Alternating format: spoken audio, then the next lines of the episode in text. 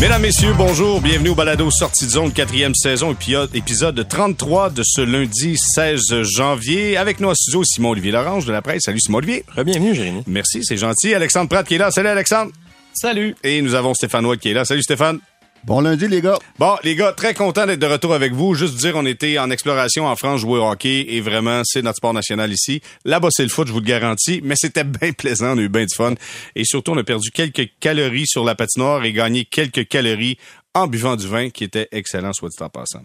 Euh, content d'être de retour, messieurs, avec vous, mais on débute tout ça le balado avec une nouvelle qui est triste un peu. On a appris le décès de Gino Hodgick, euh, lui qui tout récemment avait euh, avait informé la grande planète hockey avoir des problèmes avec des problèmes cardiaques et décédé d'un arrêt cardiaque justement à l'âge de 52 ans. Je vais faire un tour de table. Je vais commencer avec Stéphane.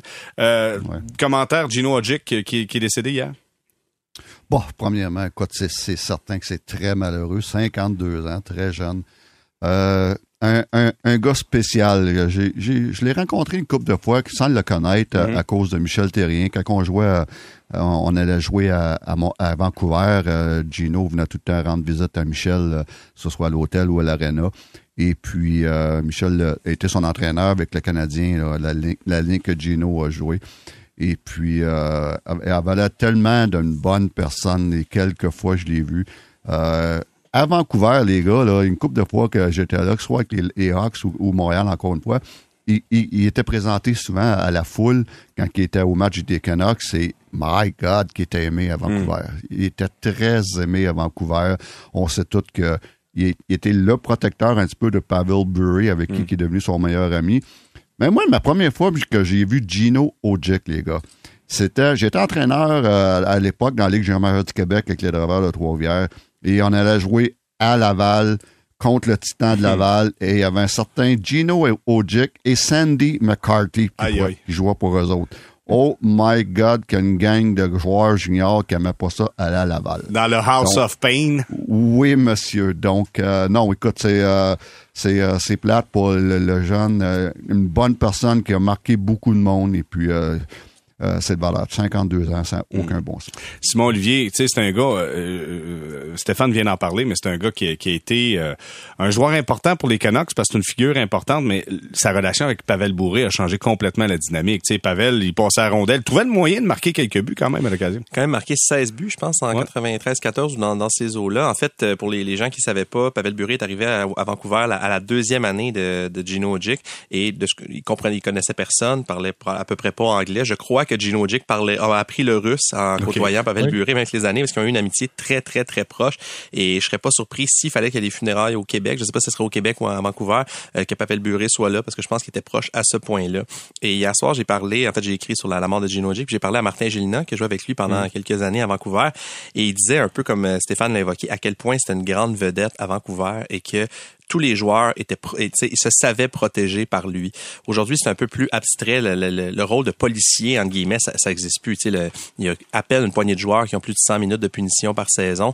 Et dans ce temps-là, c'était des 200, des 300 minutes de punition. Et Ojic était dans les bagarreurs les plus respectés de la ligue. Et quand on allait jouer à Vancouver, ben on tenait le bâton serré parce qu'on savait qu'on allait, on allait, on allait payer le prix si on s'attaquait aux grandes vedettes qui étaient Pavel Buré, Alex Mogilny, Trevor Linden, même Kirk McLean, le gardien. Et dans le fond, Ojic, même si c'était pas du tout le même joueur, était considéré, était aimé par les fans au niveau de ces gars-là. Fait que c'est mm. vraiment, même si au Québec on est on est triste, on est très triste de perdre un, athlète québécois, euh, ça résonne très fort à Vancouver présentement. Mm. Alexandre, est-ce que tu as déjà eu la chance de le rencontrer, Gino? Oui, en fait, euh, l'année qu'il a joué à Montréal, euh, je couvrais le club. Donc, j'ai un petit peu de souvenirs de lui. Ça, j'étais pas proche de lui, mais tu sais, je me souviens qu'il était vraiment différent des autres joueurs. Tu vois, il me faisait toujours un, petit peu penser à Jean Leloup, le genre de de personnes dans son univers à lui. Il arrivait à Philadelphie, puis il avait déjà expliqué que les commotions cérébrales euh, l'avaient beaucoup affecté. Une fois, il avait raconté que quand il jouait pour les Flyers, euh, il marchait dans la rue puis il voyait des martiens autour de lui. Donc, c'était vraiment quelqu'un... Le, mot, c'est vraiment différent ou spécial. Euh, à l'époque, je me souviens, mon collègue Mathias Brunet, qui couvrait aussi le Canadien, est allé faire une grande entrevue avec lui à Kanawake. En fait, Mathias a déjà dit que c'est la meilleure entrevue qu'il a faite dans sa carrière. Donc, Gino l'avait amené sur la réserve et lui montrer où il habitait. Écoute, on parle en 2001, ça fait pas si longtemps que ça. et ou en 2002 et euh, Gino habitait dans le sous-sol d'une famille à Kanawake alors que ses coéquipiers habitaient dans des penthouses euh, à l'île des Sœurs au centre-ville. Pour lui, c'est très important en fait de vivre sur la réserve, de vivre euh, avec des autochtones. Il était autochtone. Il était très fier de cet héritage-là. C'était quelqu'un qui aimait chasser, qui aimait aller à la pêche, un petit peu comme Carey Price aujourd'hui avec les Canadiens. Mm. Mais, mais c'était vraiment c'était quelqu'un qui était capable de, parler de, tout et n'importe quoi, qui avait de la conversation. Des fois, il pouvait être dur à suivre aussi. il y avait comme des moments de confusion aussi. Puis même dans, dans le vestiaire, c'était pas quelqu'un comme les autres. Je me souviens d'une fois où euh, il avait peu joué à son goût contre les sénateurs d'Ottawa. Donc le Canadien prend l'avion pour Chicago euh, le lendemain, je pense. Puis euh, lui, il avait décidé que non, moi si je joue pas plus que ça, je retourne chez nous. André Savard était DG. Ça demandait un petit peu quoi faire avec ça. Ben, nous, Gino, on aime ça qu'il joue, on veut qu'il joue avec nous. Ben là, il va être sponsor salaire, mais on a hâte qu'il revienne jouer avec nous. C'était Michel Therrien qui était l'entraîneur dans le temps. Puis Michel, je pense, l'aimait bien aussi à ce moment-là. Donc, c'était vraiment un joueur qui était comme euh, totalement le différent des autres. Ouais, et puis il y avait de bonnes déclarations aussi. À un moment donné, on voit dans les reportages où il dit « J'ai la maladie du chauffeur d'autobus, j'ai mal au dos parce que je suis assis trop souvent sur le banc. ben, moi, moi, je me souviens d'une fois où, après un match, euh, je lui avais demandé... Il avait très bien joué. Je pense qu'il avait fait un but, une passe ou un but, une bataille, là, en tout cas, c'était dans ces eaux-là. Puis, euh, il avait dédié son match, enfin, un policier qui était de Montréal, qui était décédé la semaine précédente. Tu sais, quand on parle de joueurs impliqués dans leur communauté ou qui ont le pouls de la société, c'est Gino, Gino clairement, était un de ces joueurs. Bon, ben, nos sympathies à la famille de Gino Odjick et la grande famille euh, du hockey, surtout du côté des Canucks de Vancouver, qui ont connu euh, Gino Odjick euh, de belle façon. Le bien connu ici aussi du côté du Canadien, mais vraiment le meilleur de sa carrière, il l'a donné avec les Canucks de Vancouver. Laissons le dossier de côté et revenons à ce qui s'est passé du côté du Canadien. après un lent début de match face aux Islanders de New York, qui ont, ont totalement dominé, disons que le Canadien rebondit un peu contre les Rangers de New York, l'emportant 2 à 1. Les Rangers, écoute, étaient partout sur la glace. Peut-être un petit résumé du match, euh, Simon Olivier, comment tu as apprécié la performance du Canadien là-dedans? Ben, le Canadien, en fait, si c'était pas la saison de la reconstruction et tout ça, on aurait parlé d'une belle victoire sur la route. C'est-à-dire que euh, on sauve un petit peu avec euh, la victoire dans, une, dans un match qu'on n'a pas dominé. on joue ça, le, on, on, on, limite les, les, les, dégâts, on gagne 2-1, notre gardien nous a sauvés, on s'en va. Euh, je pense que ça résonne plus que ça cette saison, étant donné que les victoires sont rares, surtout depuis quelques semaines. Euh, comme tu l'as dit, les Rangers ont eu le dessus, mais le Canadien a quand même, euh, quand même donné une bonne opposition. Moi, je mhm. trouvais Chesterkin, il a fallu, il a fallu qu'il se démarque. Il y a eu un bon duel de gardien de but en première période. C'était absolument spectaculaire. Éventuellement, c'est Montembeau qui a été plus occupé, mais Chesterkin a vu de l'action, ce qui n'est pas le cas des gardiens qui ont affronté le Canadien régulièrement depuis peut-être trois semaines, un mois. Donc, ça devient difficile de savoir qu'est-ce qu'on attend de cette victoire-là ou qu'est-ce que l'équipe doit s'attendre de cette victoire-là parce que est-ce qu'on est-ce qu'on pense que ça va vont construire vers une deuxième, une troisième victoire, une série de victoires ou est-ce qu'on veut garder les, les, bons bouts, moins les moins bons? Mais je trouve que pour le Canadien, c'est beaucoup de positifs. J'ai aimé sur la, la sirène finale, David Savard qui est allé voir immédiatement Samuel Montembeau se sont étreints avec beaucoup d'enthousiasme. C'était deux gars qui ont travaillé très fort dans cette victoire-là. Savard qui a été le joueur le plus utilisé du Canadien, Montembeau qui a reçu encore 40 tirs. Je trouve qu'il y a des belles choses quand même qui ressortent Mm, moi, ce que, ce que j'aime, puis on, va revenir sur le dossier Samuel Montembeau, mais juste avant, ce que j'aime, c'est de voir le Canadien euh, réagir. Tu sais, tu as connu un match ordinaire contre les Islanders. Euh, et là, tu réagis dans le match face aux Rangers, c'est-à-dire euh, tu vois des joueurs qui s'impliquent. Les gars, les gars étaient, étaient remplis d'énergie en début de match, même si ça fait deux matchs en deux en, deux jours, en fait moins de 24 heures. Exact. Puis je les ai trouvés remplis d'énergie. Euh, Stéphane, toi, comment tu analyses ça? Il y a, il y a Jake Evans qui a été blessé, dans le match, par contre, grosse perte pour le Canadien. Comment tu vois ça, Stéphane? Ben, euh, écoute, oui, moi j'ai adoré euh, le match du Canadien, même si oui, les Rangers ont plus de lancers, peut-être même plus de chances de marquer à la fin du match, sauf que le Canadien, euh, contrairement aux Rangers, comme vous l'avez dit, les gars, un, deuxième match sur la route en moins de 24 heures. Donc, belle performance. J'ai aimé l'implication, j'ai aimé la, la, rapidité des joueurs. j'ai, ça n'a pas été parfait hier, mais les gars se sont impliqués et puis une très belle un très beau match sur la route. Euh, écoute, euh, la seule affaire que avec le Canadien, si on fait le, un, retour sur la semaine, c'est Seattle, une performance, une, mauvaise performance. Mm-hmm. Nashville, une très bonne performance. New York Islanders, une, performance très moyenne, une bonne performance. Donc, inconstant dans le, leurs efforts. Euh, c'est là qu'ils sont rendus. C'est d'avoir un petit peu de constance dans ce genre de, de, de, d'effort-là. Mm. Mais écoute, euh, belle victoire qui fait du bien sur la route. Ça faisait longtemps. Et puis, euh, Sam, on va en parler tantôt, là, mais... Euh, solide, solide. Euh, Alexandre, puis là, Stéphane n'a pas voulu en parler, là, mais toi, j'espère que tu vas en parler. Jake Evans, écoute, quand tu perds Jake Evans, qui était un de tes meilleurs joueurs d'un 4-5 derniers matchs, ça change la dynamique un peu, là. Oui, ouais, tout à fait. Là. Puis euh, moi, je suis pas le plus grand fan de Jake Evans de façon générale. C'est un bon plombier, mais c'est pas un joueur de, de concession.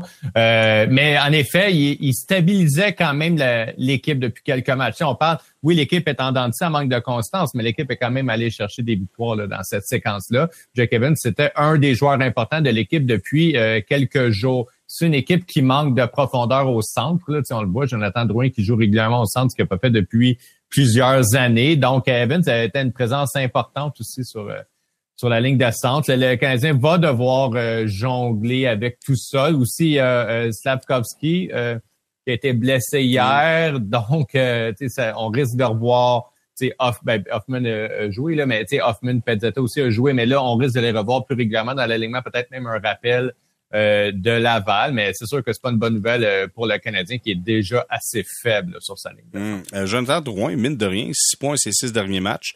Toujours pas de but, mais on le sent en confiance, Simon Olivier. Ben absolument, puis c'est toujours pas de but rendu là.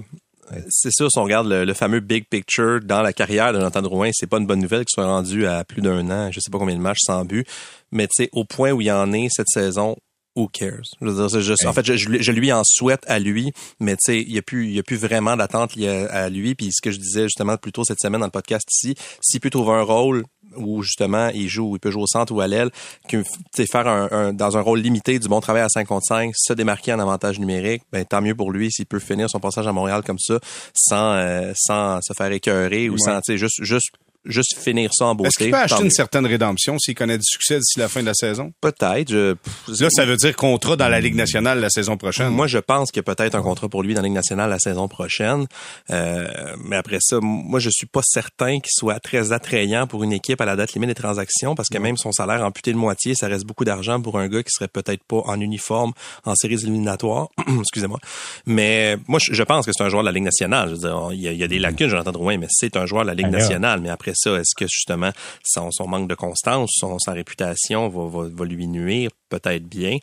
moi, je, lui souhaite juste du bien à ce gars-là. Puis si, comme je disais, si la saison peut se finir en beauté pour lui, ben tant mieux. Stéphane, oui, vas-y Alexandre. Ouais, je fais juste souligner là, euh, depuis Noël, là, il est deuxième marqueur du Canadien. Il y a plus de points que Suzuki, qui joue huit minutes de, de plus que lui par match. Là. Donc, il est quand même sur une très, très bonne séquence. mais, non, mais Alexandre, il n'y a pas de but. Au Québec, ça prend des buts. Si tu marques pas de but, t'es pas bon. Quand il n'y a pas de passe. ouais, c'est ça. Ouais, bon point. Euh, dis-moi, euh, Stéphane, est-ce que, puis je, reprends la question, est-ce qu'il peut acheter une certaine rédemption? S'il connaît du succès, tu sais, parce que tout le monde se dit, bon, c'est peut-être fini avec le Canadien, mais est-ce que, est-ce qu'il peut peut-être se ben, prendre un contrat? Une rédemption, une certaine rédemption dans la Ligue nationale, oui. Pas, avec le Canadien. Je pense qu'avec le Canadien, il est temps de, de, de d'aller de l'avant. Et puis, autant pour euh, Joe que pour le Canadien. Mais, euh, écoute, euh, je suis d'accord. Depuis peut-être un 6-7 matchs, il joue du très bon hockey. On voit ses qualités de passeur. Il, transporte bien la rondelle aussi. Donc, il y a du... le talent, il a le talent d'un très bon joueur de hockey. Ça, ça n'a jamais été remis en doute. Et puis, là, il est en train de s'acheter aussi de, un genre de, une, certaine réputation comme de quoi qu'il peut piloter un, un jeu de puissance. Ah, il est bon. Pour, un, pour une équipe qui, euh, qui, a, qui, en a besoin dans la Ligue nationale. Donc, ça, c'est une autre chose qui est importante pour lui. Si je suis son agent, je, je, je le vends beaucoup là-dessus, comme de quoi qu'il peut piloter un, un, un, un, jeu de puissance dans la Ligue nationale. Mais euh, je suis d'accord, moi aussi. Joe, euh, j'y souhaite une bonne fin de saison. S'il continue comme qu'il va là, j'ai pas de problème. Euh, même s'il marque pas, il, est très impliqué. Euh, il, produit des choses. Il produit des choses pour ses coéquipiers. Et aussi, je suis d'accord qu'il s'ajoute un, contrat. Peut-être pas, il n'y aura pas le contrat, un gros contrat l'année prochaine. Peut-être une équipe qui va prendre une chance pour deux ans à, trois, à deux, trois millions. Ah mais, mais il va jouer dans la Ligue nationale. Mm-hmm. OK. Euh, moi, je suis surpris. Je pensais que tu étais pour me dire, il va peut-être avoir un contrat d'essai professionnel d'un camp d'entraînement, puis on verra pour la suite. Oui, on Non, Non, je sais non, pas, je pose la question, là. Mais oui. Non, Mais non, mais il, non, il est meilleur que ça, là, quand même. Euh, t'sais, euh, écoute, je vais prendre un bon comparatif qui est Scott Gomez, qui avait pas marqué pendant, sauf erreur, une année civile complète, ou en tout cas, une année de 12 mois consécutifs. Et 82 matchs Hey. consécutifs aussi. Ouais, c'est ça. Bon, mais et qui était très bien payé aussi à l'époque. Euh, juste dire qu'il y a cinq équipes qui lui ont donné une chance après. Donc, OK. Il y a des joueurs comme ça qui ont droit à plusieurs chances, plusieurs vies, s'ils ont un talent offensif, s'ils sont capables de jouer sur l'avantage numérique, de dynamiser l'avantage numérique en étant un bon passeur. Je pense que Jonathan Drou- Drouin a plusieurs vies devant lui encore. OK, parfait. Euh, je fais un survol rapide. Je veux avoir votre point de vue sur la, jeune brigade défensive du Canadien. Euh, Je veux savoir, Byron, comment vous avez trouvé son jeu? Les jeunes ont été confrontés aux Rangers de New York qui attaquaient en trombe. C'était en troisième période, c'était de façon continuelle. Comment, euh, Simon Olivier, t'as apprécié le travail des jeunes défenseurs du Canadien? Euh, J'ai trouvé ça mieux que c'était parce qu'on a vu récemment des, des choses de, de belles et beaucoup de moins belles, cho- moins belles choses. Même contre cette semaine, ce qui était considéré comme une belle performance contre les Prédateurs de Nashville, les Prédateurs ont eu beaucoup de chances de marquer et le Canadien est sorti gagnant à sa soirée de piqué. Tout le monde tripait, il n'y avait pas de problème. Puis de toute façon, on, peut reparler- on a tout le reste de la saison pour parler des problèmes défensifs, mais ça tournait en zone du Canadien pendant Ah longtemps. Donc, les lacunes restent là, mais je trouve que petit à petit, ça, ça, l'oiseau fait son nid, excusez-moi. Mais euh, le- non, non, mais je veux dire, Byron, c'est- c'est juste, c'est juste du bon ce qui arrive présentement parce que de toute façon, la saison de la Ligue nationale pour le Canadien est perdue. Le Rocket de Laval n'a pas une très bonne saison, mais Byron, à sa manière, a trouvé un, moyen de se démarquer. Il, justement, est invité au match des étoiles de la Ligue américaine. Je trouve qu'avec Edmondson, s'il peut jouer sur une deuxième paire et non pas sur une première paire, comme c'était le cas pendant le, la fin du, du long voyage euh, de, de- de- de- du temps des fêtes, alors que Savard était blessé, ben c'est beaucoup mieux pour lui. Et là, on voit présentement que c'est Savard qui prend vraiment le, le- le fardeau sur son dos avec Harris qui joue plus de 20 minutes par match depuis quelques matchs. Donc, Barron, je pense que si on peut l'intégrer dans un rôle plus secondaire, mais s'il gagne en confiance, on les voit les signes de son potentiel offensif. Ouais. Un bon lancer, on voit qu'il s'aventure un peu plus, qu'il gagne en confiance. Le Canadien a juste besoin de ça, un corps arrière. On a plusieurs besoins, mais un corps arrière, c'est très en haut de la liste. Si Barron peut être au moins essayé dans ce rôle-là d'ici la fin de la saison, ben déjà on peut mettre ça dans la colonne des victoires dans son cas. Hey Stéphane, dis-moi donc, euh, je regarde là, je vois Edmondson qui est là, puis j'ai l'impression que euh, le côté vétéran défensif, ça sera Savard qui l'aura. Tu sais, Edmondson, tant qu'à faire, si tu l'échanges, tu mets, tu mets les jeunes. Pourquoi pas être all-in avec oui. les jeunes, puis vis avec les conséquences, mais sois all-in avec les jeunes. J'ai aucun problème. Edmondson, en plus, qui va avoir une certaine valeur euh, d'ici euh, un mois et demi. Et puis, euh, après ça, mais moi, euh, quand que Matheson est en santé, on est correct avec Savard et Matheson comme vétéran. Et puis, Barron, le mot-clé, le, le ch- la clé sur Barron, c'est 21 ans seulement. Ah oui. Et puis, ça, là, faut pas l'oublier pour un défenseur. Donc, euh, moi, j'a- j'adore beaucoup de choses sur Barron. Oui, il va faire beaucoup d'erreurs dans sa zone dans les euh, prochains matchs, et peut-être même dans la prochaine saison aussi. Mais à, à 23, 24 ans, je pense que ça va devenir un, un très bon défenseur dans la Ligue nationale. Il y a tout. Il y a le gabarit, il y a le lancer, il transporte bien la rondelle, c'est un bon patineur. J'ai euh, faut être patient avec Barron. Puis qu'est-ce qui se passe en ce moment? Avec la blessure euh, à Matheson et, et, et Goulet. Mais ça, c'est, bon pour lui. Il y a des bonnes minutes dans la Ligue nationale sans pression. Ça, faut l'ajouter. Des bonnes minutes sans pression. Et puis, euh, moi, je vois du bon pour lui. J'ai adoré Harris en fin de semaine. Ouais. Jack Eye est, est fidèle à lui-même. Donc, euh, c'est toutes des bonnes choses. Ah, je l'aime bien, Jack. Hey, Simon Olivier, tu veux ajouter quelque chose? Ça va être intéressant de- de- rapidement de voir ce que le Canadien va faire avec euh, avec euh, Justin Barron parce que Michael Matheson serait sur le bord de revenir. Il a commencé à s'entraîner avec l'équipe avant le dernier Ouais. euh, avant de partir pour le voyage. Il porte un chandail de non-contact, donc c'est pas fait. Mais tu sais, je sais, le Canadien nous réserve souvent des surprises cette saison. Fait que peut-être dès demain contre Winnipeg ou peut-être cette semaine. Euh, si quand Matheson va revenir, ben là en défense, il va commencer à avoir beaucoup de monde. Euh, Est-ce qu'on va garder Barron? Moi, j'ai bien l'impression qu'on est rendu là. Est-ce qu'on se décidera à envoyer Chris Weinman au balotage, peut-être au risque de, de le perdre, même si je pense pas que ce risque-là est élevé.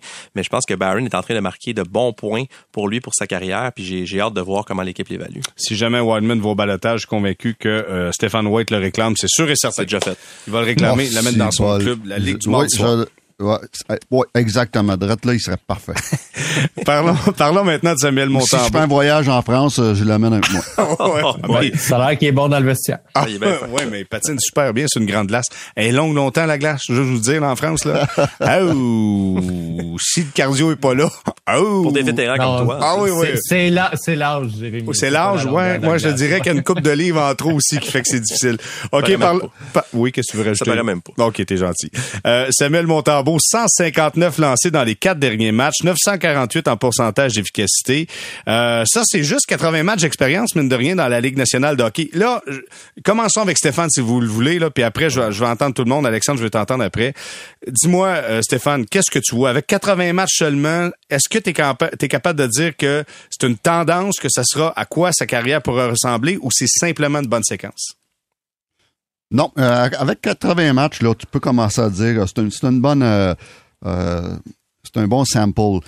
Et puis avec 80 matchs, c'est quand même quasiment trois saisons là, pour en moyenne pour un gardien de but un deuxième gardien de but dans la Ligue nationale. C'est l'équivalent de trois saisons. Là. On peut commencer à, à dire que oui ou non, il va être bon. Et puis moi, là, il premièrement, il vient de jouer quatre matchs en 7 matchs, en 16 jours. Mhm. Ça, là, euh, ça, je m'attendais pas à ça. C'est beaucoup, même pour un, vrai gardien de but numéro un, ou même pour un Carey Price. Mhm. Quatre matchs en 16 jours, c'est beaucoup, spécialement un back-to-back comme qu'on a eu euh, en fin de semaine à New York. J'ai été surpris de voir le deuxième match et il a été très bon. Et puis, euh, ben, moi, tout ça pour me dire que moi, il m'a convaincu. Il est, en train de me convaincre, ou je suis convaincu, qu'il peut devenir un bon deuxième gardien de but de la Ligue nationale à, 26 ans. Et puis, ses meilleures années, en principe, là, sont, il est dedans, là, 26, 27, 28, 29, 30 ans. Ça, là, c'est les, bonnes années pour un gardien de but. Donc, euh, moi, il est en train de me convaincre que si jamais on aurait une bonne offre pour Jake Allen, si, je dis, je dis bien, bien si, j'aurais pas de trouble à dire euh, Samuel Montembeau, T'es mon deuxième gardien de but pour euh, les, les, les 5-6 prochaines années. J'ai pas de trouble avec ça. Euh, on, pourrait avoir une très, très, très, très bonne euh, un, bon contrat. Ça serait que un très bon contrat pour lui à pas cher. Ce, ce que je veux mm. dire, c'est une belle occasion de le signer pour 2, 3, 4 ans à un salaire très raisonnable et puis pour devenir un bon deuxième gardien de but dans la Ligue nationale euh, honnêtement, là, euh, il, m'a impressionné dans les quatre matchs qu'il a joué. Les quatre matchs, il a assez bien joué pour donner une chance à son équipe de gagner. Il en a gagné deux sur quatre. Mais la seule affaire qu'il faut faire attention, à un moment donné, que ce soit Samuel ou Carey Price ou le meilleur, à un moment donné, ils vont craquer. Il y a 40 tirs par match en moyenne. C'est, c'est, ça revient pas.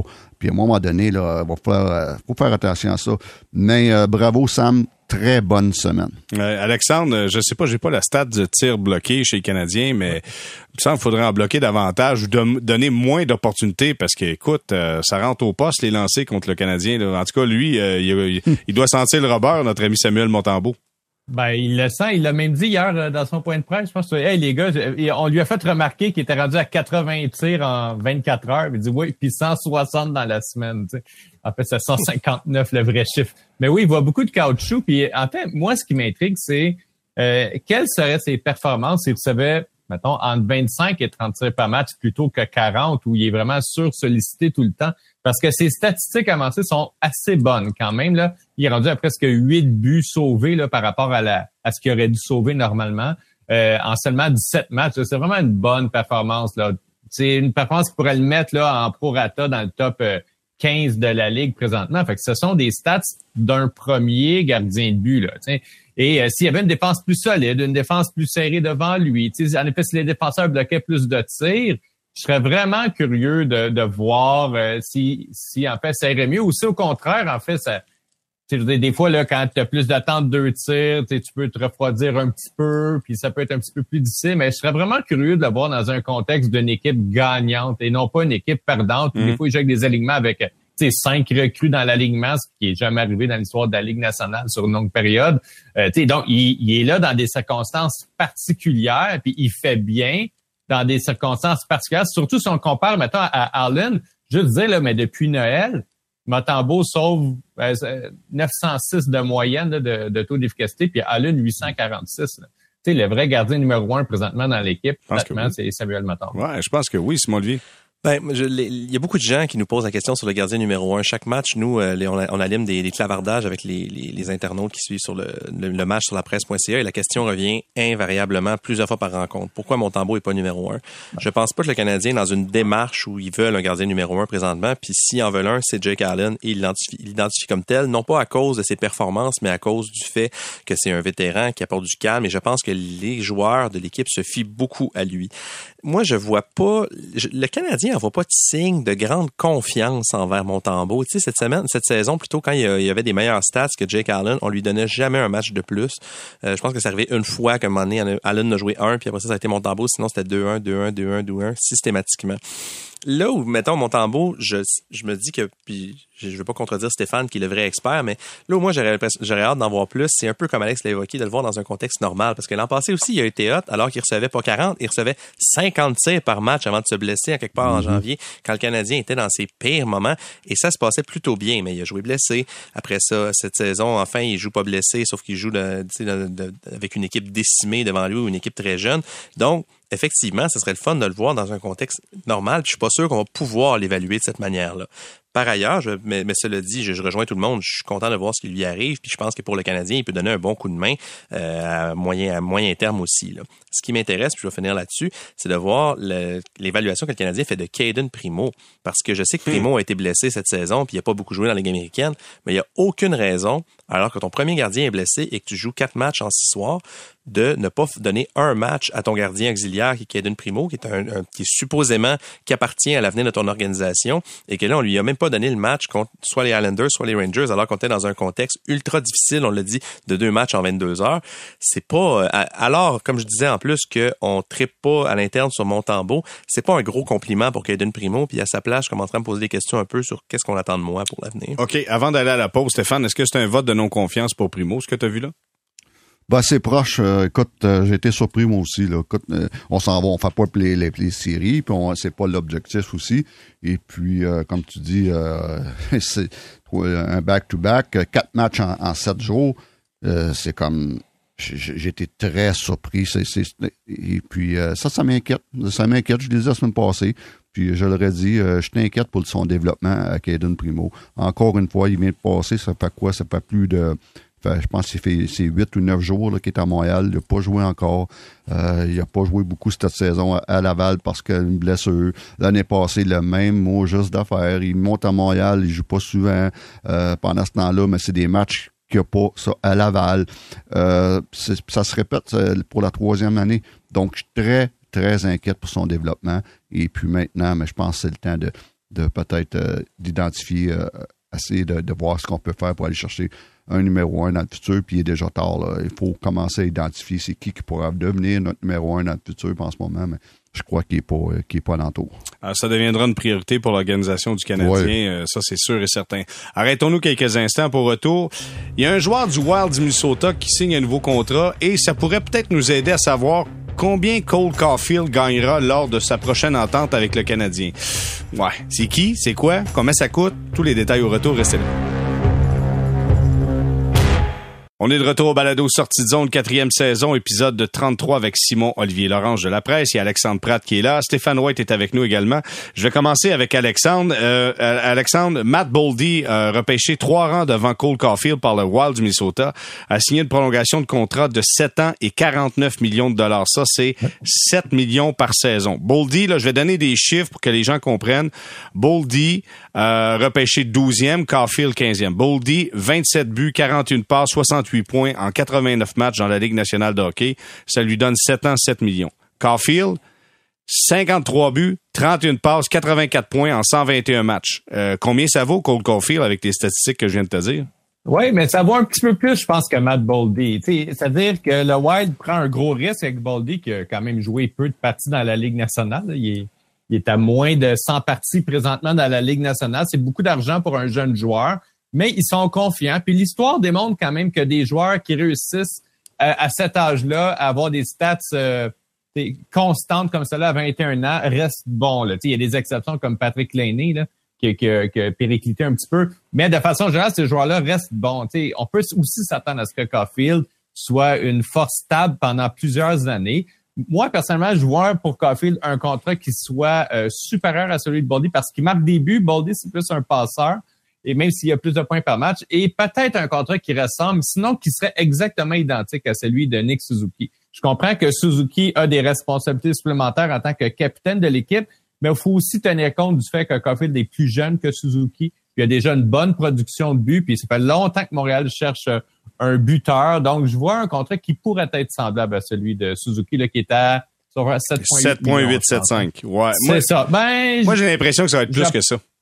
Ben, en fait, je trouve que ça serait un, contrat qui serait, qui serait juste et équitable pour les deux parties. Après ça, Caulfield a le droit de demander 9 millions par année. Puis euh, pour ça, il y a comme euh, toute une gestion à faire à, à l'interne dans l'équipe, notamment avec Suzuki. Mais je pense que 7,8 millions pour 7 ans ou 8 ans. En tout cas, c'est une bonne. il, y en a, il y en a 26, il y a 26 buts présentement, il reste 38 matchs. Fait que le 30 est plus que plausible, ça c'est sûr et certain. le 30 c'est fait. on, on, parle de 40. Là. on peut s'en aller à 40 buts. Un marqueur ah de 40 buts dans la Ligue nationale de hockey, là, ça gagne pas 7,875. Là. Non. Ben, Tate ben, Thompson ben. gagne, euh, gagne euh, ouais, vas-y, Stéphane. Moi, là, moi, écoute, c'est certain, puis euh, encore là, j'en ai parlé, on en a parlé à 20 fêtes. Euh, Caulfield, là, si je suis le Canadien, puis je dis pas si je suis Caulfield, si je suis le Canadien, je fais exactement ce qu'on a fait il y a huit ans à Chicago avec Dave puis Kane. Le même nombre d'années avec le même salaire. Et puis, euh, ça serait, je pense que ça serait euh, un bon contrat pour Caulfield puis pour le Canadien. Et puis ça, là, tu viens de te débarrasser pour huit années là, de, tu dis nos deux meilleurs joueurs, là, on les a signés pour huit années avec le même salaire. Il n'y a pas de jalousie. Il n'y a pas Ah, moi je suis meilleur que toi ou moi je suis lui qui gagne plus. C'est, ça serait, moi là, si le Canadien moi, si, je suis euh, le Canadien, je fais ça, je fais ce deal-là demain matin. OK. Simon Olivier, tu es l'agent de Caulfield. Tu veux-tu signer le même contrat? Moi, si je suis l'agent de Caulfield, je signe un contrat à plus court terme. Je vois que Jason Robertson a signé 4 ans pour 7 millions 75. Jason Robertson qui produit à un rythme semblable à celui de Cole Caulfield. Il y a un an et demi plus vieux, mais on peut quand même tirer des comparatifs. Euh, et surtout, le plafond salarial va finir par monter. Mm-hmm. Alors, Nick Suzuki, lui, a signé son contrat dans un, dans un contexte différent où le plafond était on savait pas ce qui arrivait. Là on sait qu'il reste une année parce qu'il y a tous les, problèmes. En tout cas les c'est très compliqué je ne lancerai pas là-dedans mais l'argent que les joueurs doivent aux propriétaires à cause de la pandémie ta, ta, ta, mais d'ici deux trois ans le plafond devrait augmenter substantiellement.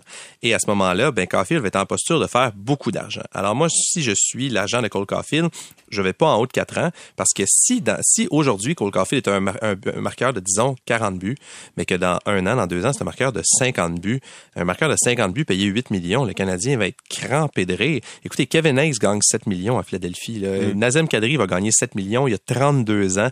Je veux dire, moi, je, Cole Caulfield, je pense, s'il signait 8 fois 10 millions, euh, je dormirais sur mes deux oreilles et je pense que le Canadien aurait fait un relativement bon deal parce qu'un marqueur de 40, 50 buts dans deux ans, dans cinq ans, combien ça va coûter? Ça va coûter bien plus que 8 millions. Donc, comme je disais, je donnais l'exemple de Robertson. S'il est pour gagner 8, Caulfield ou à peu près comme Suzuki, ben, je verrais un contrat de 2, 3, 4 ans. Mais s'ils sont pour aller long terme, il va falloir qu'il y ait plus d'argent. OK, ben je... suis d'accord. Mais moi, quand je parlais, je, me, je parlais si je suis le Canadien. Oui. Et puis, euh, donc, euh, non, je suis d'accord. Euh, je suis d'accord. OK, mais attends, j'ajoute une petite affaire. Là. Je vais être torieux dans l'histoire. c'est sympathique de voir Caulfield marquer des buts comme ça. Mais tu sais, si tu mets Caulfield avec Devorak, il marque pas comme ça. Si tu mets Caulfield avec Jake Evan, il marque pas comme ça. Si tu mets Caulfield avec Suzuki, il marque de cette façon-là. J'ai l'impression que Caulfield est tributaire du travail de Suzuki aussi, euh, Stéphane. Tu sais, ça dépend de Suzuki si Caulfield marque des buts. C'est pas juste lui tout seul qui part de bord en bord de la ah, patinoire, là. Je suis d'accord, je suis d'accord. Écoute, si t'as pas personne pour te donner le, le puck, euh, même si serais euh, un score incroyable. Écoute, Pasternak, il y a Bergeron. Ovechkin, il y, a, eu Backstrom. Stamkos, Kucherov ou, ou Braden Point.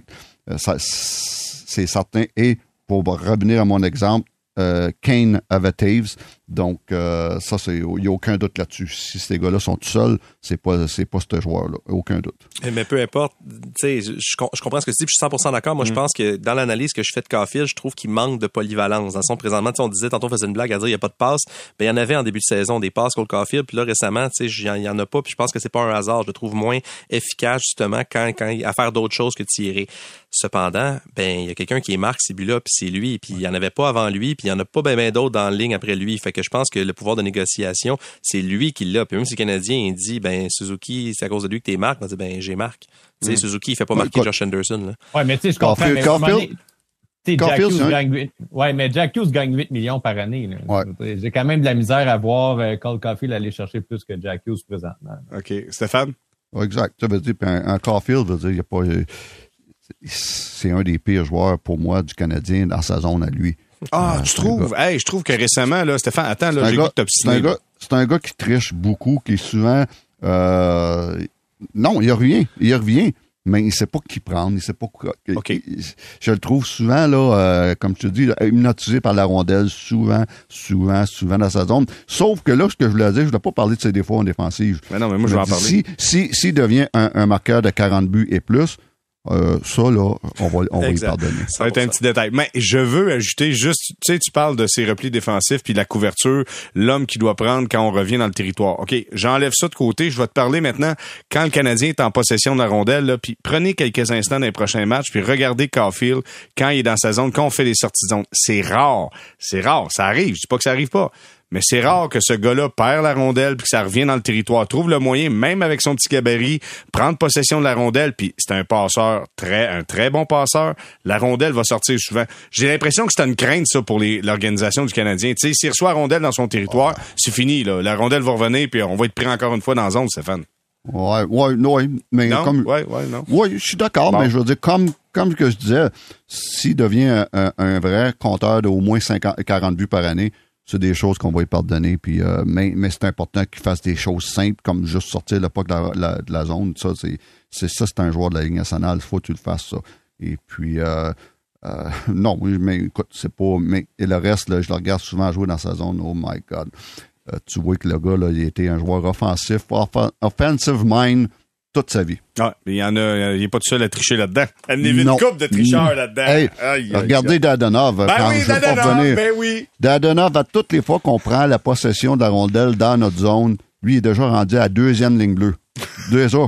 Ça veut dire qu'il cherche rien que ça?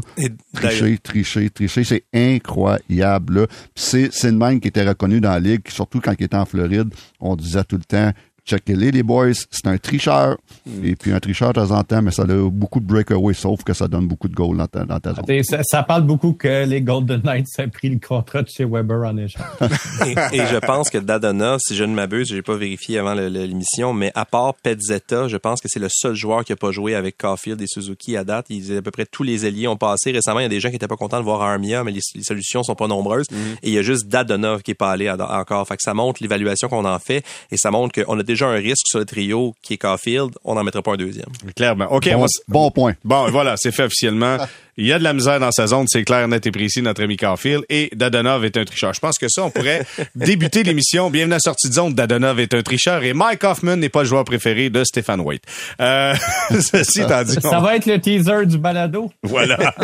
on va s'arrêter quelques instants. Prochains adversaires du Canadien, euh, ce sera les Jets de Winnipeg et un certain Pierre-Luc Dubois qui connaît, écoute, sur l'air d'aller, de connaître peut-être sa meilleure saison en carrière, lui qui lui reste une seule saison de contrat avec les Jets de Winnipeg, est-ce que le Canadien doit attendre d'autonomie ou on doit commencer à créer des relations pour espérer peut-être signer, qui sait, Pierre-Luc Dubois, on en parle au retour, restez.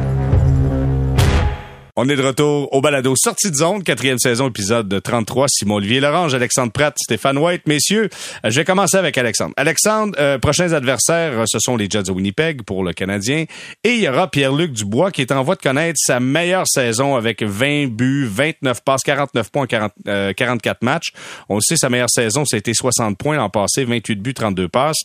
avec une autre saison, son contrat. Est-ce que le Canadien doit patienter à l'autonomie? On doit déjà commencer à regarder la possibilité d'aller chercher Pierre-Luc Dubois pour s'assurer d'avoir euh, pleine négociation avec lui lorsqu'il deviendra autonome, parce que je pense pas qu'il va signer avec les Jets. Ben, c'est sûr que le Canadien doit évaluer cette option-là. C'est un joueur qui clairement veut jouer à Montréal et euh, qui a le potentiel d'être euh, meilleur, même que Nick Suzuki. En tout cas, cette année, il est meilleur que Nick Suzuki. C'est un joueur aussi qui, si on fait exception là, du petit passage à vide qu'il y a eu entre Columbus et Winnipeg au moment de l'échange, je pense qu'il a vécu comme certaines situations difficiles au niveau hockey. le reste de sa carrière, c'est quand même quelqu'un qui a affiché une belle stabilité. Là. il a eu du succès aussi en, en séries en 2020 avec Columbus. C'est vrai qu'il était très bien épaulé mais c'est un bon joueur de hockey. Une, une bonne équipe, si le Canadien veut réussir à gagner dans 3, 4, 5 ans, ça va lui prendre un centre qui est aussi bon que Nick Suzuki ou meilleur. Pierre-Luc Dubois coche ces cases-là. En plus, je veux dire, c'est quelqu'un qui aurait de l'intérêt à jouer ici devant les siens. Donc, oui, le Canadien doit avoir un... D'ailleurs, je suis convaincu qu'il a un canal de, de, conversation ouvert avec les Jets. Euh, maintenant, euh, quoi donner en échange? C'est un joueur qui va... Euh, euh, pour laquelle les Jets peuvent exiger un immense retour. Est-ce que le Canadien voudrait payer ce retour-là avant d'avoir l'assurance de signer une prolongation de contrat? Je ne le sais pas, honnêtement. Mais c'est s'il y a une équipe qui a beaucoup de jeunes euh, qui seraient capables de faire euh, un bouquet pour aller chercher du bois, c'est bien le Canadien. Ils ont vraiment beaucoup d'atouts à l'interne pour être capables de, de séduire les Jets l'année prochaine puis faire une offre, ou même cet été, et de faire une offre qui pourrait plaire à Winnipeg. Ouais, parce que si les Jets entreprennent la dernière saison avec Pierre-Luc Dubois qui devient joueur autonome, il me semble ça enlève du punch un peu à tout ça. Là. Ça enlève de la valeur dans une négociation potentielle. Fait Est-ce que ça peut se faire avant ça? C'est une grande question. Euh, Simon Olivier, j'ajoute à la conversation Kirby Dack. Kirby Dack qui joue au centre présentement. Euh, il est tout jeune, il y a quoi, 21 ans, Kirby Dack, aux alentours, 21 ans. Euh, on veut que ce jeune-là prenne du temps pour se développer comme joueur de centre. Si Dack se développe au centre, est-ce que Pierre-Luc Dubois devient une priorité autant qu'on le veut bien croire? Si tu un joueur qui est capable de faire la job? Mais je pense que ça va de l'évaluation va se faire sur deux plans. C'est-à-dire, d'abord, est-ce que Kirby Dack est un joueur de centre, ce qui est pas encore réglé, et est-ce que Kirby Dack est un joueur de centre top 6? Parce que si on décide, si on constate que Kirby Dack est un très bon allié de premier trio, deuxième trio, mais un joueur de centre qui est peut-être plus à sa place sur une troisième, sur une troisième unité, ben là, il y a un trou. Puis si tout à coup, la ligne, je me souviens l'été passé, quand il y avait une espèce de buzz autour de Pierre-Luc Dubois, euh, tout à coup, la perspective, c'était que le top 3 des centres canadiens devenait Suzuki, Dubois, euh, Doc. Euh, ben c'est pas c'est différent de euh, Suzuki, Doc et Evans, Suzuki, Doc, Dvorak. Le Canadien se trouverait tout à coup du jour au lendemain avec une excellente ligne de centre au lieu d'une ligne de centre qui se peut. Donc effectivement leurs deux leurs deux destins sont un peu liés parce qu'on a payé cher pour aller chercher Kirby Doc. Puis si on voit en lui un centre de top 6, ben il y a pas de raison de donner tout cet argent-là à Pierre-Luc Dubois parce que comme l'a dit Alex, si on va le chercher par le truchement d'une transaction, ça va coûter très très très cher. Les Jets ont donné Patrick Liney hmm. pour, avoir du bois et Jack Roslovich. Exactement. Exact. Fait que, ils ont payé la, ils ont payé mer et monde pour avoir du bois. Euh, et donc, ils ont payé pour ça. Et il faut, faut qu'il y ait un retour parce qu'ils peuvent pas le perdre pour rien. Et si le Canadien va le chercher sur le marché des joueurs autonomes, ben un centre droitier de 60 à 80 points, ça coûte pas 5 millions par année, ça coûte plus que Nick Suzuki coûte. Fait, ou, plus quand, parce qu'il devient un joueur autonome pas en 2023, mais en 2024. Je, je, je, me répète, mais si le plafond salarial a augmenté, ben Dubois va pas prendre un salaire de 2022, il va prendre un salaire de 2024. Donc, il y a beaucoup, beaucoup, beaucoup de paramètres en jeu. Mais je rejoins complètement Alex de dire que présentement, l'équipe qui a les cartes dans son jeu, c'est le Canadien. Puis c'est je sais c'est juste pas clair pour moi. Est-ce que l'amour est aussi mutuel qu'on le croit? Parce que euh, ça a du sens pour tout le monde. Tu parles, tu parles entre le Canadien entre le Canadien et Dubois. Je pense que Dubois honnêtement, il C'est clair Tu sais, la seule phrase qu'il a pas dit c'est j'ai hâte de signer avec le Canadien ou j'aimerais signer avec le Canadien parce que il a tout dit sauf ça. C'est mm. complètement clair à moins que ça ait changé dans les six derniers mois. Il a bien fait de parier sur lui parce qu'il risque d'avoir plus d'argent l'année prochaine que cette année vu qu'il a signé juste un an, mais de son côté, c'est clair. Maintenant le Canadien comme on disait, ça dépend de beaucoup de choses, dont l'évaluation qu'on fait de Doc et, dont, et aussi, à un moment donné, cette défense-là, il va falloir la renforcer et ces, ces, ces joueurs-là coûteront pas, vont pas jouer gratuitement non plus. Mm. c'est, c'est intriguant. Ça m'intéresse beaucoup, en tout cas. Stéphane, comment tu vois ça, toi? Ben, écoute, euh, il, y a, il, a, 24 ans, donc euh, dans, un an ou deux, il y a 25 ou 26 ans, il va être dans son prime. Puis, euh, je, on s'imagine le Canadien avec, euh, mettez-les un ou deux ou deux ou un Suzuki du bois sur les deux premières lignes, wow, euh, là, on commence à jaser. Mais, encore une fois, c'est toute une question de comment il coûte, puis euh, pour, pour acquérir et comment il va coûter euh, comme contrat. Et puis, ça sera, ça va être très, très, très, très cher. Puis je suis d'accord avec toi. Écoute, ça va coûter une coupe de bons prospects, une coupe de bons choix. Et puis des bons choix, on parle de première ronde, et puis des bons prospects, on, on parle peut-être de, je, je sais pas, un, un goulet peut-être. ou euh, Oui, exactement. Là, on parle des meilleurs défenseurs de l'équipe, clairement. Exact. donc, euh, c'est un pensez-y bien. Mais écoute, le fit serait incroyable. Ça, il n'y a aucun doute là-dessus, surtout qu'il s'en vient dans ses meilleures saisons de, de, sa carrière. OK, Dak, toi, selon toi, est-ce que Kirby Dak peut faire le boulot au deuxième centre ou euh, euh c'est... Ah, je l'adore comme ailier, moi, en ce moment. Euh, c'est une surprise pour moi comme ailier. Euh, c'est un bon fit. Je pense qu'il peut faire un bon ailier à cause de son, son gabarit puis, son coup de patin. au niveau de hockey IQ, je suis pas sûr s'il peut faire un, un, centre de deux premiers trios. Et puis, euh, donc, c'est pour ça que moi, plus je le vois aller, plus je le vois comme un bon ailier de top 6. Et puis, mais tu sais, tu règles le problème. Si tu vas chercher un, un, un, un Pierre-Luc Dubois, c'est Redley. C'est Redley. Mm. Euh, c'est Dax, c'est un ailier. Euh, je veux savoir, Alexandre, écoute, si on regarde ça au total, donc ça veut dire que tu dis, t'as Suzuki 1, t'as Pierre-Luc Dubois 2, puis t'as Kirby Dak 3, exemple au centre, si tu le mets au centre. Mais Dak, penses-tu que c'est un gars qui a le goût de jouer sa troisième ligne? J'ai l'impression qu'il se voit comme un top 6 dans la Ligue nationale. T'as pas le goût de l'envoyer sa troisième ligne non plus, là? Ben, moi, je ne pas sur le troisième trio. En tout cas, ça serait très cher payé du Canadien. Euh, un 13e show total ou Romanov là, pour euh, un joueur de troisième trio. Euh, je pense que le Canadien va Kirby Dak sur une de ses deux premières lignes. Moi, je ne vous, moi, moi, je le vois vraiment comme un ailier aussi. Là, au centre, il me convainc pas du tout. Euh, il y a quand même un gros problème au centre, Jérémy, c'est qu'il gagne pas assez de mise au jeu. il est à 36% cette année.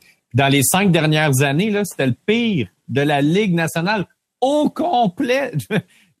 Quand tu commences la, euh, un shift avec la rondelle juste trois fois sur dix, c'est difficile, pour vrai. Là. Alors, moi, je ne le vois pas comme un joueur de centre, mais est-ce que je le vois à l'aide sur un des deux premiers trios du Canadien dans trois ans? Tu la réponse, c'est oui. Puis, tu ça, c'est pas si facile que ça, de faire le top 6 du Canadien dans trois ans, là, si on exclut, là, euh, bon, Bédard, là, qu'on, que le Canadien repêchera peut-être même pas, d'ailleurs, là, s'ils n'ont pas le premier choix total. Mais quand on regarde, quel joueur du Canadien, présentement, serait dans le top 6, là, assurément dans trois ans? Bon, Suzuki et Caulfield, après, t'espères que Doc puis t'espères que Slavkovski vont être dans ce top 6-là.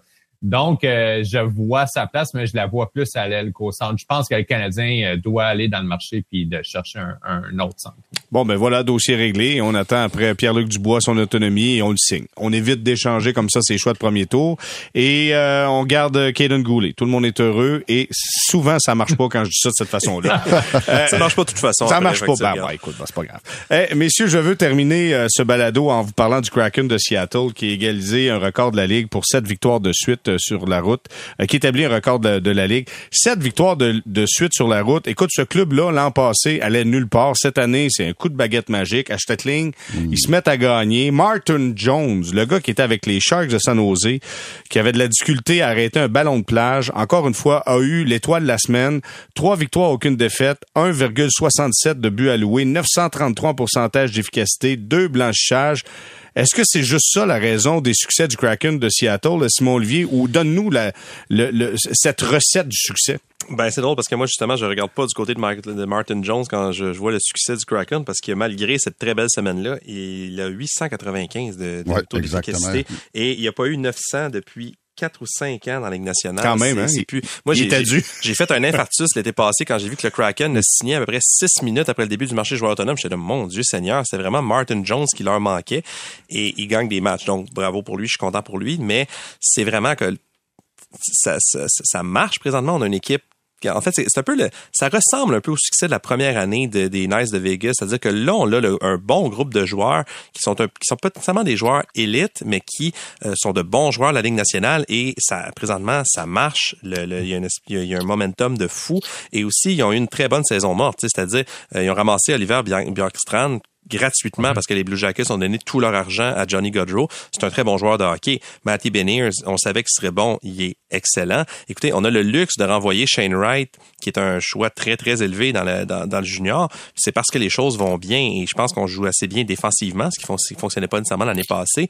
Et mm-hmm. c'est en fait, c'est une belle surprise parce que moi, je m'attends même pas à voir le Kraken s'améliorer à date limite des transactions. Je pense que le Kraken, ils ont une vision vraiment à long terme et présentement, ce qui arrive, c'est un beau cadeau et on, on, se privera pas de ça certainement. Stéphane, euh, Michel Tremblay, notre boss, euh, me demande, hey, nomme-moi donc, toi, un défenseur du Kraken. Écoute, vite, vite, j'ai fait, euh, je sais pas. Alexiak, euh, Vince, Vince, Dunn, OK, mais Schultz, euh, bon, c'est ça, t'as ton ordinateur devant toi. Ben, voir, non, non, non, parce que j'étais au Centre Bell lundi passé, puis je parlais avec euh, Eddie Olczyk. J'étais en France, moi, c'est pour ça. Ah. Ouais, c'est ça. mais, je parlais avec Eddie Olczyk, qui, euh, qui fait le, euh, qui est commentateur la description des matchs du, euh, du Kraken.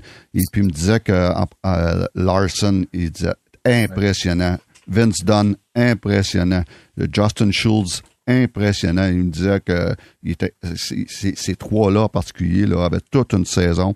Et puis tu as le, grand Olesiak tout que, qui fait un, bon travail. Tout ça pour dire qu'ils ont le succès euh, de Seattle qui m'ont vraiment impressionné lundi passé c'est euh, c'est la, profondeur. Ils ont six défenseurs qui peuvent jouer après, pour à peu près n'importe quelle équipe de la Ligue nationale. Ça, c'est six défenseurs. Il n'y a pas beaucoup d'équipes qui ont ça dans la Ligue. Euh, ils ont quatre trios qui jouent très bien, très bien équilibrés. Euh, même le quatrième trio euh, amasse beaucoup de points. Ça, c'est de la profondeur que tu es allé chercher au repêchage de l'expansion, comme Vegas ont fait, parce que je me souviens, moi, quand Vegas avait fait son repêchage d'expansion, j'avais dit en, en, joke, puis qui n'est pas devenu une joke, j'avais dit à Gérard Galland, qui est un entraîneur, j'ai dit, Gérard, tabarnouche, avec cette équipe-là, -là, j'ai aucune raison pour pas gagner la coupe. Et puis... il fait donc, passé proche? Puis le c'est qu'il est passé proche, mais ça, j'avais dit ça après le, le, repêchage d'expansion. On était à Chicago, je me suis mis. Et puis, euh, il était parti à rire. Mais, puis l'autre, on parle de Martin Jones. Oui, c'est vrai qu'une saison ordinaire. Il a été très bon dans la dernière semaine, mais il y a une saison ordinaire. Mais moi, ce qu'on me dit, moi, euh, du côté de Seattle, c'est que les gardiens de but ne gagnent pas de match, mais ils, ne perdent pas de match pour eux autres. Donc, euh, il fait, il, comprenez la, la différence? Donc, euh, donc ils, fait, ils font ce qu'ils ont à faire, les arrêts qu'ils ont à faire, sans être extraordinaire ou sans être très mauvais. Alexandre, écoute, euh, souviens-tu au repêchage d'expansion, tout le monde regardait Ron Francis en disant, ben voyons donc, comment ça se fait que c'est pas aussi, c'est pas aussi spectaculaire que Vega. Ils ont même pas pris Carey Price. Comment ça se D'après moi, ils avaient vu juste ben. dans cette affaire-là. Là. Mais un, truc qui est super intéressant que la Kraken, tu sais, c'est, ils ont des bons joueurs, là, Simon Olivier en a parlé, tu sais, Beniers puis euh, mais ils ont aucun marqueur dans les 75 premiers de la Ligue nationale. Puis malgré tout, ils ont la deuxième meilleure attaque de la Ligue en, nombre de buts. donc, ça veut dire que les trios sont vraiment super bien équilibrés. T'sais, leur force, c'est vraiment leur jeu à 5 contre 5. Les différentiels de toute l'équipe sont euh, des, des, Deux joueurs dans les moins. Oui, non, y a, écoute, euh, l'ancienne est à plus 30 parce que euh, on parlait des gardiens de but, ah, peut-être des moins bonnes moyennes d'efficacité. Il faut savoir une chose, le Kraken est avant-dernier de la Ligue en infériorité numérique il accorde des buts trois fois sur dix. Donc, c'est une équipe qui est super forte à 5 contre 5 et extrêmement bien euh, calibrée où la quatrième ligne comme la première ligne peuvent produire offensivement. C'est vraiment le secret, en fait, c'est qu'ils ont plein de joueurs qui seraient des alliés numéro 6, 7 dans les autres, ou un attaquant numéro 6, 7 dans d'autres équipes, mais ils n'ont pas de numéro 12. Mm-hmm. C'est comme si tu tous des joueurs mm-hmm. de deuxième puis troisième trio partout, mais on va souvent dire que tu es, le, es aussi faible que le pire ou de ton équipe, mais là, ils n'ont pas vraiment de pire dans leur équipe. Donc, c'est un petit peu le secret de leur succès. Il y a un joueur que qui, qui, a, beaucoup attiré mon attention quand le Kraken est venu à Montréal il y a deux semaines, c'est Vince Dunn. Le Vince Dunn, c'est un joueur que je pense que les gens de Montréal connaissent peu parce qu'il a commencé sa carrière à Saint-Louis et qui est un club que les Canadiens affrontent pas souvent. C'était un, un, joueur qu'on aimait beaucoup à Saint-Louis et au repêchage d'expansion, on s'en souvient, Ron Francis a fait à peu près, sinon aucune, à peu près aucune transaction, sinon aucune transaction des, des bons side deals là, pour mm. réussir à les équipes qui voulaient protéger ta joueur et tout, ça. Mais euh, donc, il n'a pas tordu de bras. À Saint-Louis, on, on, on voulait pas laisser aller Vince Dunn et finalement, on n'a pas trouvé d'entente et le Kraken a pris Dunn. Dunn, euh, Quand on parlait tantôt, on l'évoquait, le Canadien n'a pas de corps arrière, ben le Kraken, une équipe d'expansion, a son corps arrière. Un puissant lancé, un gars qui peut distribuer la rondelle. Il a déjà presque son nombre de points de la saison passée, qui était un sommet personnel, et euh, il y a seulement 26 ans. On sait les défenseurs se développent un peu parfois sur le tard. Un gars comme lui, un joueur, un défenseur offensif, euh, c'est de l'or pour une équipe. Chaque équipe en veut, et le Kraken là. Et je dis pas que c'est tout repose sur Vince Dunn, mais quand on regarde justement des équipes en construction ou en reconstruction, ben on s'aperçoit que un corps arrière, un bon défenseur offensif, ben on met ça assez haut, sa liste d'épicerie, le Kraken là. Et quand on revient souvent à ces comparatifs là, mais le Canadien il cherche encore, que, que je sache. Ils vont chercher pendant pendant quelques années. Euh, messieurs, ça conclut ce balado sortie de zone. Je vous remercie énormément. C'était un grand plaisir. Simon Olivier Laurent, c'est bien le fun. Merci tout le temps. Merci. À merci Alexandre Pratt, toujours un plaisir. merci beaucoup. Plaisir. Stéphane White, merci énormément et on met un défenseur d'expérience sur la liste d'épicerie du Canadien si ça te tente, OK?